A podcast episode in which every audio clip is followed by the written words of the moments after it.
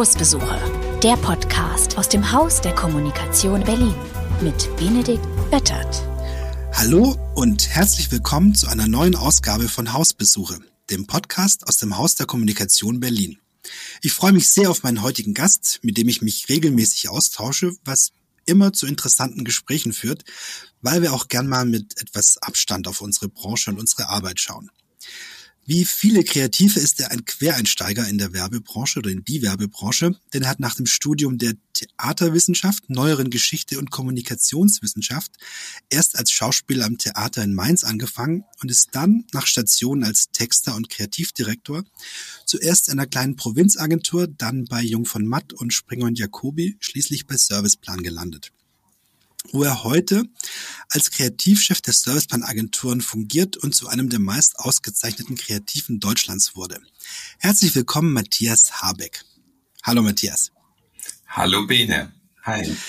Matthias, wenn man sich den ersten Teil deines angefangenen Lebens anguckt, dann also mit Theaterwissenschaften und ähm, neuere Geschichte und so, das ist ja so ein Teil, der führt ja eher stringent oder straightforward zum Taxifahren. Warum bist du am Ende doch in der Werbung gelandet? Weil ich nicht in Berlin gelebt habe. Entschuldigung. Äh, okay, du musst es ja kurz zurückschießen. Treffer. äh, Treffer. Nichts gegen Berlin, aber tatsächlich, das passt so zu Berlin, ähm, so, zu studieren und dann eben tatsächlich im Taxi zu landen, was natürlich auch eine Klischeevorstellung ist. Also Vielen, vielen Dank für den, für den tollen biografischen Vorlauf sozusagen. Ich muss es an einer Stelle schon mal korrigieren. Schauspieler in Mainz war ich nie. Also Ach, äh, ich war tatsächlich auch am Staatstheater in Mainz und ich war auch am Thalia Theater und so weiter, aber als Regieassistent und Bühnenbildassistent. Geschauspielert habe ich auch davor im Studententheater aber tatsächlich nie am, am professionellen Theater. Vielleicht wäre ich dann am Theater geblieben. Fakt ist, ja, deine Frage, warum bin ich dann doch in der Werbung gelandet? Ich versuche es mal relativ kurz zu machen. Ich hatte tolle, tolle Erfahrungen am Theater mit tollen Regisseuren, eben als Regieassistent. Mein Highlight war The Black Rider, war ich persönlicher Assistent von Bob Wilson, einem amerikanischen, ja, Ausnahmeregisseur, vielleicht einer der ganz wenigen in meinem Leben, die ich getroffen habe, die man wirklich als mhm. Genie bezeichnen kann, weil er Dinge aus sich selbst heraus schafft und wenig Referenzen von woanders nimmt. Aber jedenfalls, das war fantastisch und nach dieser Erfahrung bin ich dann tatsächlich irgendwann am Staatstheater in Mainz gelandet auch als Regieassistent und wurde dort aber mit dem Alltag konfrontiert. So viel blöder und schlechter waren die Leute überhaupt nicht in Mainz. Es waren ganz tolle Künstler, aber sie merkten natürlich auch, dass das Umfeld, in dem sie arbeiteten, nicht auf dem Top-Niveau ist. Und was dann daraus resultiert, ist häufig ja so eine gewisse Frustration, Zynismus und so weiter. Mhm. Und ähm, das hat letztendlich dazu geführt, dass ich die Erfahrung am Theater irgendwann satt hatte und einfach sagte, nee, das ist mir zu, also das verschluckt dich noch mehr als die Werbung. Du bist von morgens bis abends, von ja eigentlich bis in die Nacht in diesem Kosmos aufgesogen. Und wenn es dann nicht hundertprozentig toll ist, dann merkst du, da geht dir echt was ab. Naja, und dann war es so, dass meine damalige Freundin und heute, heutige Frau ähm, sagte, probier's doch mal mit der Werbung. Und tatsächlich bin ich dann über ein paar ja, Stippvisiten hier und da in der Werbung gelandet und erstaunlicherweise dort geblieben. Die Werbung ja, ist gar nicht so weit weg vom Theater. Im Endeffekt habe ich am Theater, was mich am Theater begeistert hat, war, Geschichten zu erzählen und zu inszenieren. Also ganz konkret mit Stimmungen zu arbeiten, formal mit Licht, mit Farbe zu arbeiten und dann eben beim Zuschauer Gefühle zu erzeugen Und genau das mache ich ja auf eine andere Art und Weise in der Werbung auch.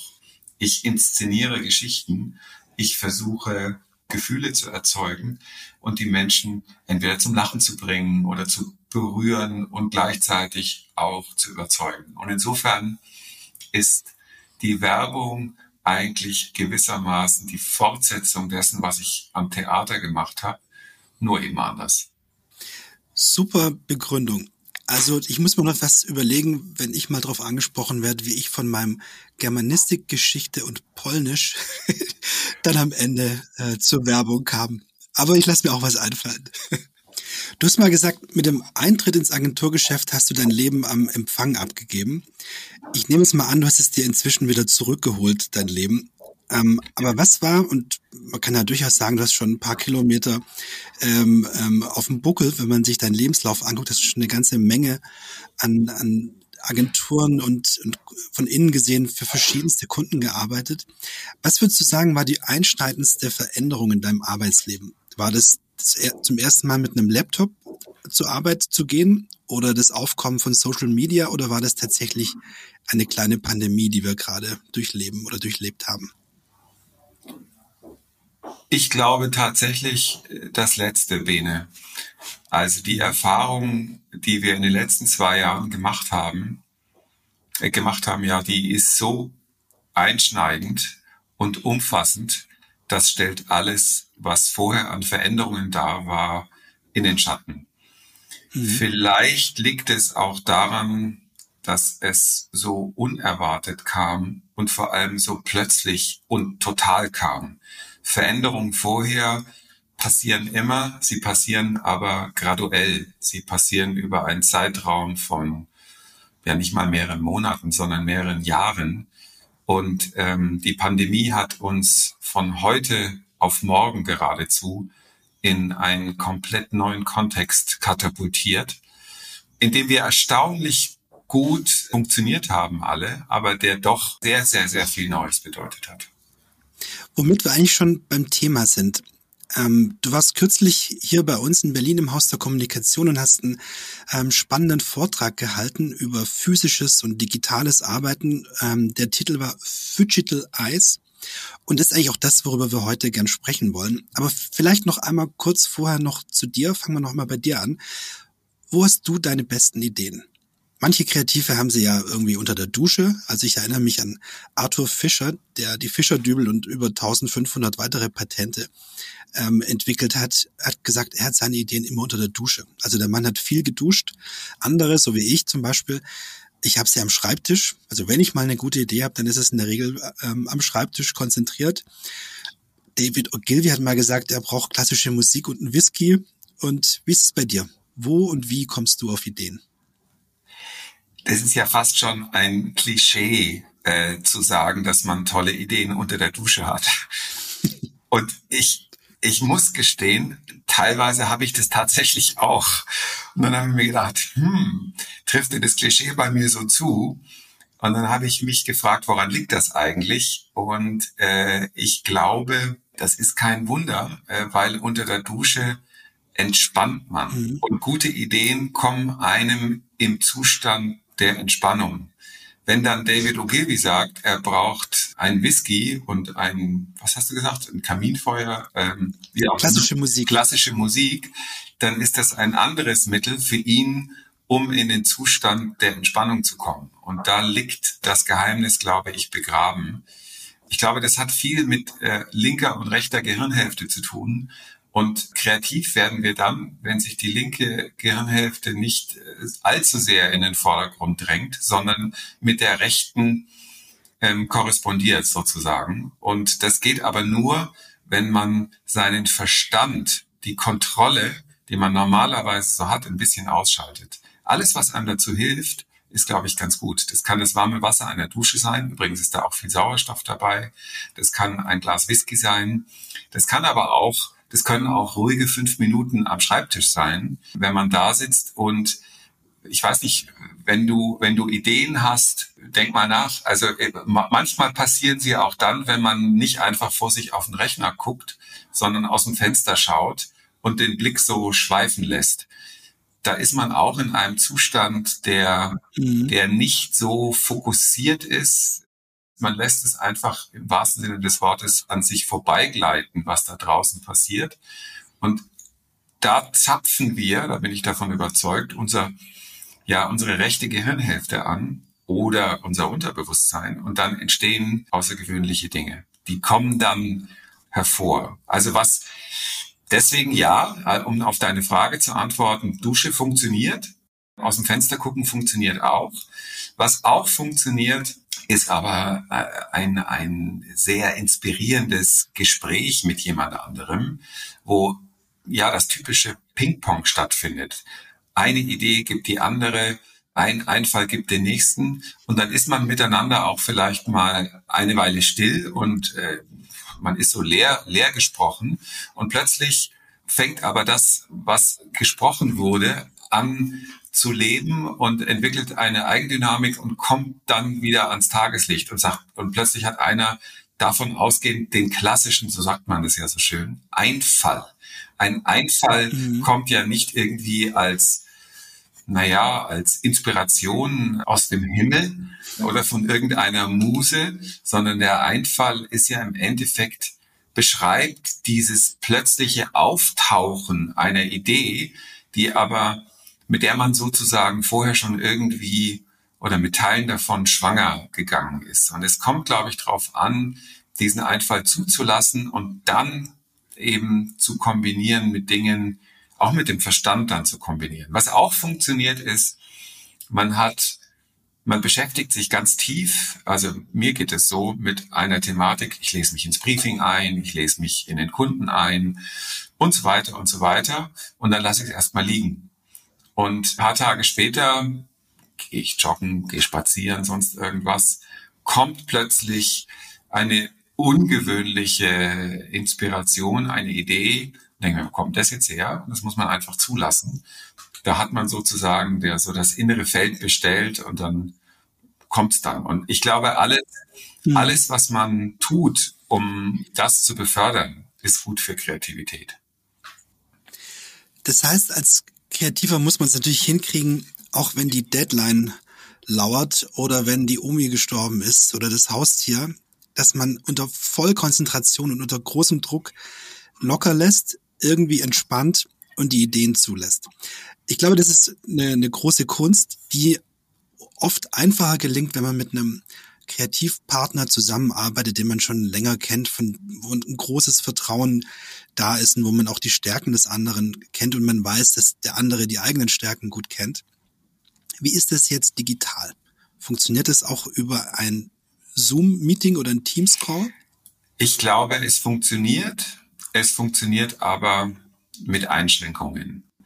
Wenn wir digital miteinander kommunizieren, konzentrieren wir uns doch sehr stark darauf, was der andere sagt oder vielleicht was er schreibt. Es gibt ja schon Hilfsmittel wie Miro zum Beispiel, wo man dann Notizen, Ideen, Skizzen aufschreiben kann und dann per Teams miteinander teilen kann. Geht ja alles. Und mhm. trotzdem ist die Unmittelbarkeit, die Spontanität und vor allem auch die Komplettheit, würde ich mal sagen, des physischen Miteinanders, wenn zwei oder sogar auch mehr Leute in einem Raum sind, dadurch nicht zu ersetzen. Und ich glaube, das liegt daran, wenn ich mit jemandem in einem Raum bin, dann kriege ich ja viel mehr Informationen mit, viel mehr Signale. Ich sehe seine Mimik ich merke, ah, das gefällt ihm jetzt nicht so gut, da muss er gar nicht so viel dazu sagen. Oder es gefällt ihm wirklich gut, dann lasse ich mich durch seine Mimik inspirieren. Ähm, oder ich sehe Gestik. Also alles Dinge, die, mhm. die jenseits der, ja, des gesprochenen Wortes oder von, von, äh, von Schrift funktionieren, ist, glaube ich, ganz wichtig. Dass man das auch mit äh, erfasst. Ein weiterer Grund ist, man kann, wenn man gemeinsam in einem Raum ist, auch mal wunderbar miteinander schweigen. Und zwar nicht im Sinne von peinliches Schweigen, sondern im Sinne von produktivem Schweigen, wenn man sich kennt und wenn man sich vertraut. Weißt ja auch, wie das funktioniert. Der eine hat eine Idee, der andere hat eine Idee, da, da, da, da, da, das geht hin und her. Und dann ist man aber so nach zehn Minuten, einer Viertelstunde ist man so ein bisschen leer. Mhm. Und dann hat man seine Sachen aber ausgetauscht, guckt aus dem Fenster, schweigt Und plötzlich, scheinbar aus dem Nichts, kommt der eine nach einer Viertelstunde eben mit dem berühmten Einfall daher oder mit, mit, mit einem Einfall, der andere reagiert wieder drauf. Sowas würde man digital nicht miteinander zustande bringen. Also wenn man digital miteinander zu tun hat, so habe ich es zumindest bisher erlebt, dann empfindet man das Schweigen als peinliches Schweigen, als Leerlauf. Das lässt man eigentlich in der Regel nicht zu. Was sich positiv verändert hat, wir sind alle wahnsinnig pünktlich geworden. Man hat das Gefühl, wenn ich fünf Minuten zu spät bin, es kommt aber aus dem gleichen Insight sozusagen, was ich jetzt sage, wenn ich fünf Minuten zu spät bin, früher überhaupt kein Problem, zehn Minuten, Viertelstunde, war zwar unhöflich, aber man hat's gemacht. Heute zwei Minuten, drei Minuten zu spät, oh, Entschuldigung. Es kommt aus dem gleichen Punkt, weil man das Gefühl hat, ja, man kann dieses, diese Lehre nicht zulassen. Die Lehre ist aber manchmal wichtig für Produktivität. Eben um das Unbewusste mhm. Arbeit zu lassen und zuzulassen. In meinem unergründlichen ähm, Schatz an unnützen Wissens ähm, bin ich kürzlich darauf gestoßen, auf die, ähm, ich weiß nicht, ob das wissenschaftlich nachweisbar ist, aber angeblich, oder man kennt es ja, wenn jemand gähnt, dann ist es ansteckend. Angeblich aber nur bei Menschen, die einem sympathisch sind. Ansonsten, wenn einem Menschen jemand gähnt, der einem egal ist, dann muss man irgendwie komischerweise nicht gähnen. Muss man drauf achten. Und mein, ähm, meine Erkenntnis ist, dass es digital nicht so sehr funktioniert es ist, ich habe mich dran erinnert, als du kürzlich ähm, eben bei uns warst und erzählt hast von Oxytocin, wenn ich es richtig ja. ähm, mir ja. gemerkt habe. Also dieses Hormon, das Wehen auslösen kann, aber eben auch das Kuschelhormon genannt wird, das Bindungshormon, das Empathiehormon, das glücklich macht. Deswegen die Frage, sollten wir einfach mehr kuscheln oder hat es einen, Einfluss auf unsere Arbeit oder fühlt sich einfach nur besser an? Also ich habe selber gebohrt und habe überlegt, woran liegt das, dass bei komplexeren kreativen Aufgaben einfach mehr bei rauskommt, wenn man miteinander in einem Raum ist. Das, was ich gesagt habe mit dem Schweigen und so weiter, ist ein Punkt. Der zweite Punkt, ja, tatsächlich kann man die These aufstellen, es liegt eben an diesem sogenannten Kuschelhormon Oxytocin, was vom ähm, Gehirn ausgeschüttet wird in bestimmten Situationen, wenn man jemanden auch körperlich relativ nahe ist. Das fühlt sich besser an, im Übrigen ist es ein Hormon, was auch von Schwangeren ausgeschüttet wird. Oder wenn man mit eben mit jemandem sehr starke soziale Verbindung hat. Das fühlt sich besser an, ja. Aber was es auch tut, man hat mehr Empathie. Man ist empathischer mhm. für den anderen und damit auch empathischer für eine Perspektive, die außerhalb meiner selbst liegt. Ich glaube, dass Empathie und Wohlfühlen sehr wichtig sind für den kreativen Prozess, weil für die, für die Entspannung, mhm. für die Entspannung ist es wichtig, aber auch wenn ich, es gibt ja Leute, das ist ja immer so ein Ding, du musst, um richtig gut zu sein und kreativ zu sein, muss man auch teilweise manchmal super subjektiv sein und das eigene Extrem nach mhm. vorne pushen, ohne Rücksicht auf Verluste. Wenn ich das aber ausschließlich mache, dann kann ich mich auch in, ja, in so einem, in so einer Sackgasse wiederfinden, wo ich eben Dinge als allgemeingültig annehme, die von anderen vielleicht gar nicht so hundertprozentig geteilt werden. Und Empathie sorgt hm. immer wieder dafür, dass ich mich in den anderen reinversetze. Und wenn ich das tue, dann schaffe ich es auch, auf allgemeingültige Insights und Wahrheiten zu kommen. Und es geht immer darum, dass das Persönliche, denke ich, mit dem Allgemeinen zu verbinden, weil das Persönliche kann manchmal auch interessant sein, aber wo dann andere Leute sagen, kann ich überhaupt nicht nachvollziehen. Also äh, ist vielleicht dessen Wahrheit, aber nicht meine.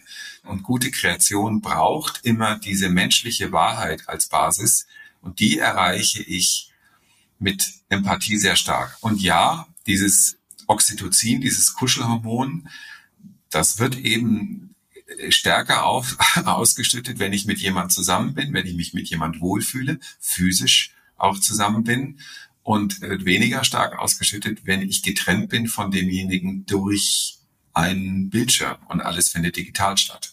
Mhm. Also andere, auch andere technische Möglichkeiten führen ja zu anderen Arbeitsergebnissen. Du hast in deinem Vortrag Das war wirklich eindrucksvoll, finde ich, äh, zwei Musikvideos gegenübergestellt. Zum einen war das, ähm, ich glaube, Good Vibrations Beach Boys.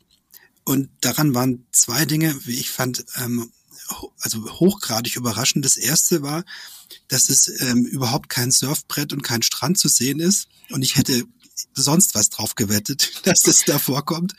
Und das zweite ist, es ist unglaublich langweilig ist. Also dieses Video war so langsam geschnitten, wo man denkt so, also jetzt, wo haben sie denn das noch her? Warum mussten das mit rein? Und dann im Gegensatz dazu ein Musikvideo, äh, den Künstler habe ich jetzt vergessen, das wirst du gleich auflösen können. Genau, das in in Fortnite gelauncht wurde. Also die erste, also gespielt mit Avataren und mit einer unglaublichen digitalen Umsetzung, wirklich beeindruckend. Insofern andere Möglichkeiten ergeben andere Arbeitsergebnisse als meine These und meine Frage ist, ähm, führt ein anderes Arbeiten auch dazu, dass wir andere Ergebnisse haben? Also wenn wir jetzt digital arbeiten oder wenn wir diese Mixed Meetings machen, drei sind digital dabei und zwei sind direkt vor Ort. Glaubst du, das führt zu einem anderen Denken, zu einer anderen Annäherung oder ist es unabhängig davon, ob ich meine Idee mit einem Laptop schreibe oder mit Hammer und Meißel auf eine Steinplatte haue? Spannende Frage, spannende Frage, Bene. Ich, ich, ehrlich gesagt, wir werden es sehen, glaube ich, wie sich unser Arbeiten mittel- bis langfristig auch von den Ergebnissen her verändert. Also was in der Pandemie ja erstaunlicherweise, also nicht, dass wir hier rüberkommen wie zwei ewiggestrige Typen, die dann sagen, na ja, es ist alles irgendwie Humbug und wir müssen äh, das Rad der Zeit zurückdrehen und alles nur noch jenseits des Rechners wieder physisch machen. Hm. Darum geht's ja nicht. Erstens geht es nicht äh, und zweitens, was die Pandemie ja auch gezeigt hat, wie toll das Arbeiten plötzlich von zu Hause aus und ja auch in dieser Isolation, die damit verbunden ist, funktioniert hat. Vieles hat blendend funktioniert. Alles, was ich alleine machen kann, was ich konzentriert machen kann, wo ich keine Ablenkung äh, bitteschön haben will von irgendjemand, der mir sagt, äh, ah, hast du das schon gesehen oder dies schon gesehen, ähm, das funktioniert ja super.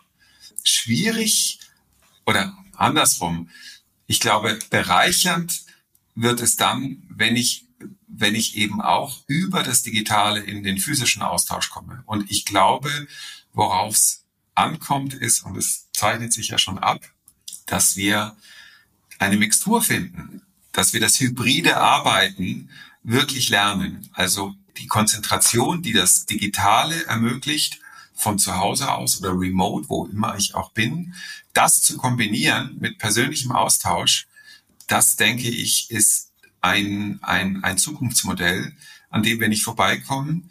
Wir werden, und ich finde es auch richtig, äh, nicht mehr zu 100 Prozent Präsenz kommen, in Agenturen zumindest nicht. Finde ich auch nochmal gesagt richtig. Nur die Frage ist ja von dir am Ende, kommen andere Sachen bei raus? Es fällt mir im Moment noch schwer darauf, eine, eine eindeutige Antwort zu geben. Also wenn man dieses Travis Scott Video sich anguckt, dann mhm. denkt man, wow, fantastisch.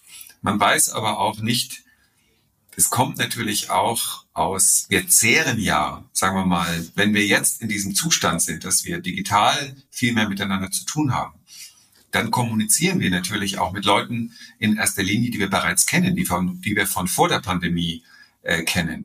Und wenn ich mit denen am Rechner bin, dann habe ich natürlich eine ganz andere Intimität sofort, eine persönlich, einen persönlichen Zugang, als wenn ich mit jemandem überhaupt gar nicht vorher diesen persönlichen Austausch hatte. Und da ist es sicherlich spannend, wie sich die Entwicklung auch bei solchen Arbeitsbeziehungen in Form von Arbeitsergebnissen niederschlägt. Aber genau kann ich es dir im Moment noch nicht sagen. Mhm. Also ich würde ja sagen, da ist auch nicht schwer zuzustimmen, denke ich. Wir sind in einer extremen Lernphase. Also wir haben in den letzten anderthalb Jahren wahnsinnig viel gelernt und tun es ja weiterhin. Zum einen ist, glaube ich, die Lebensqualität deutlich höher geworden durch ab und zu digitales Arbeiten und digitale Meetings. Also ich hatte ein Meeting, da habe ich nebenher meinen Balkon bepflanzt und der ist so schön, wie er noch nie war. Und gleichzeitig war ich hochkonzentriert dabei. Ähm, ich höre sonst Podcasts, wenn ich sowas mache.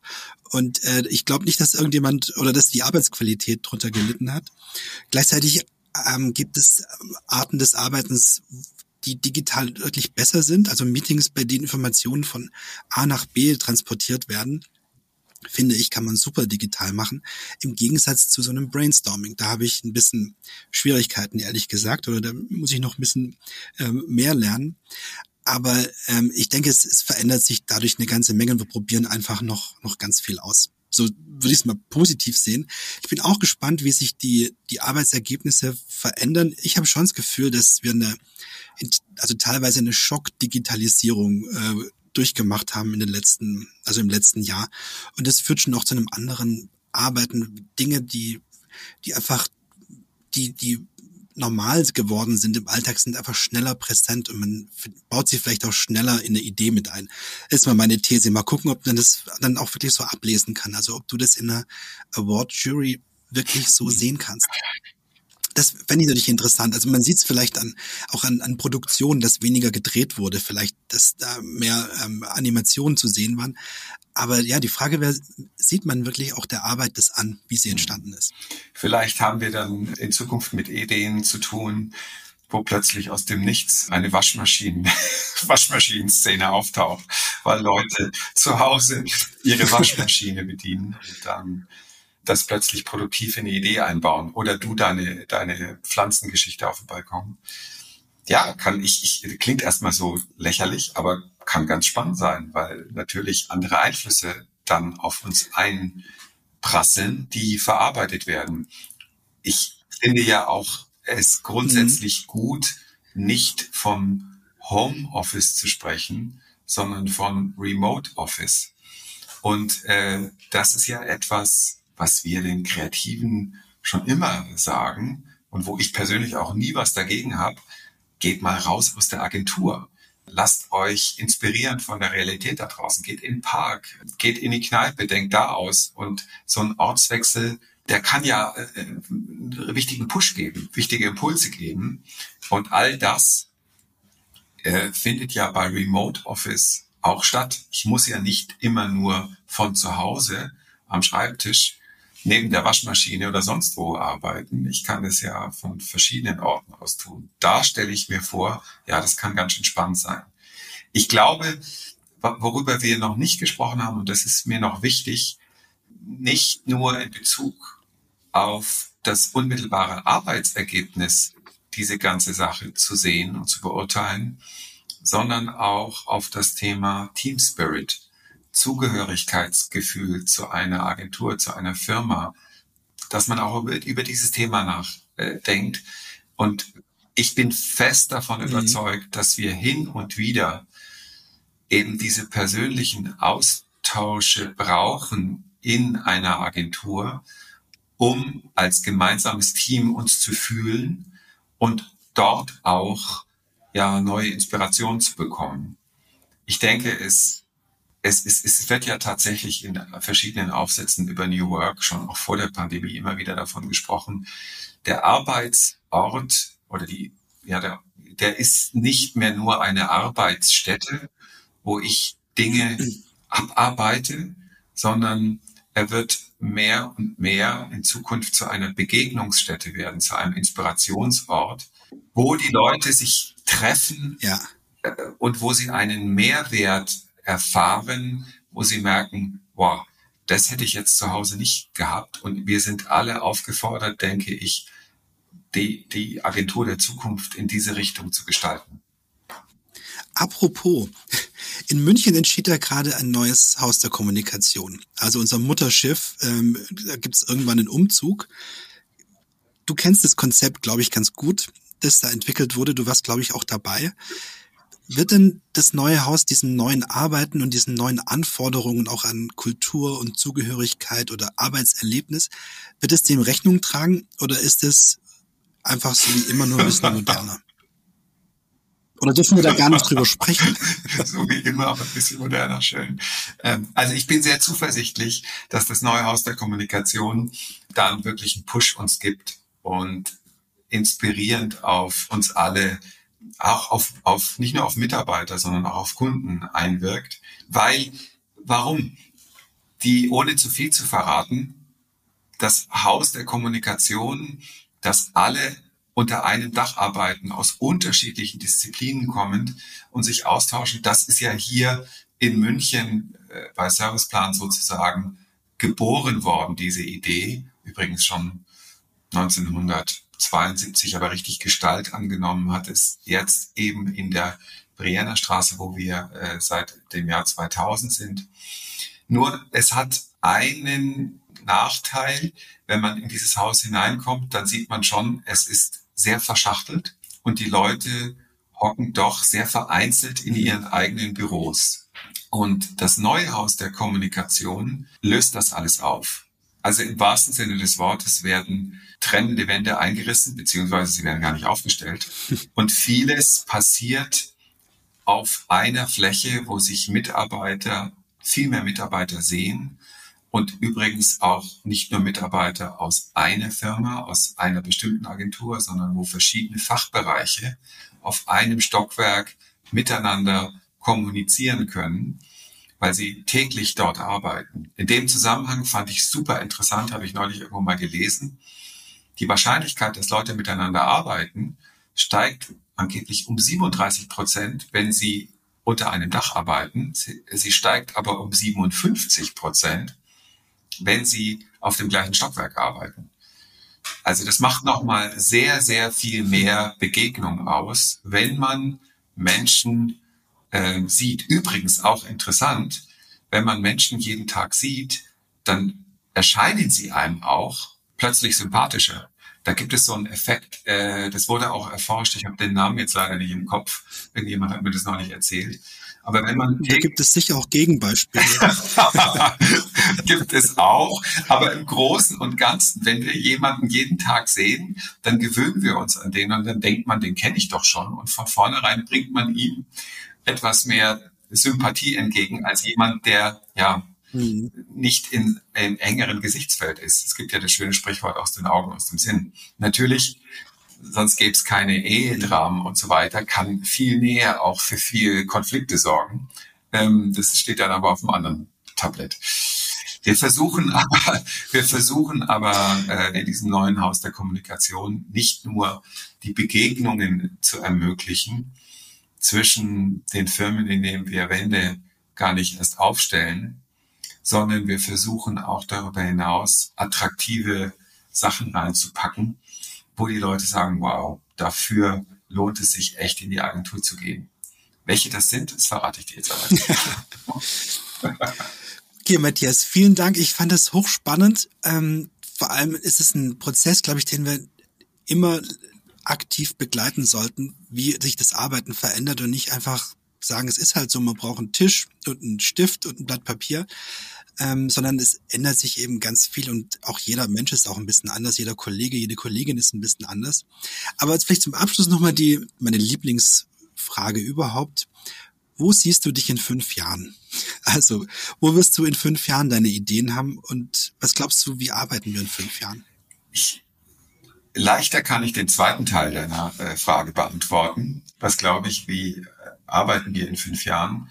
Ich bin überzeugt, dass wir auf der Basis dieses hybriden Modells, also des ständigen Austausches zwischen Konzentration oder auch der ständigen Abwechslung zwischen Konzentration durchaus auch allein und dem Austausch miteinander, dass wir da hin und her uns bewegen und ich hoffe, dass dieses hybride Arbeiten zu tollen Arbeitsergebnissen führt, weil man eben viel konzentriert wegschafft, aber auf der anderen Seite auch sich durch den Austausch immer noch auf gemeinsame tolle ja, Ideen einigen kann und da Dinge nach vorne bringen kann. Also da bin ich sehr gespannt, wie es genau wird, aber ich bin überzeugt davon, dass das die Zukunft sein wird. Wo ich mich selber sehe, I don't know.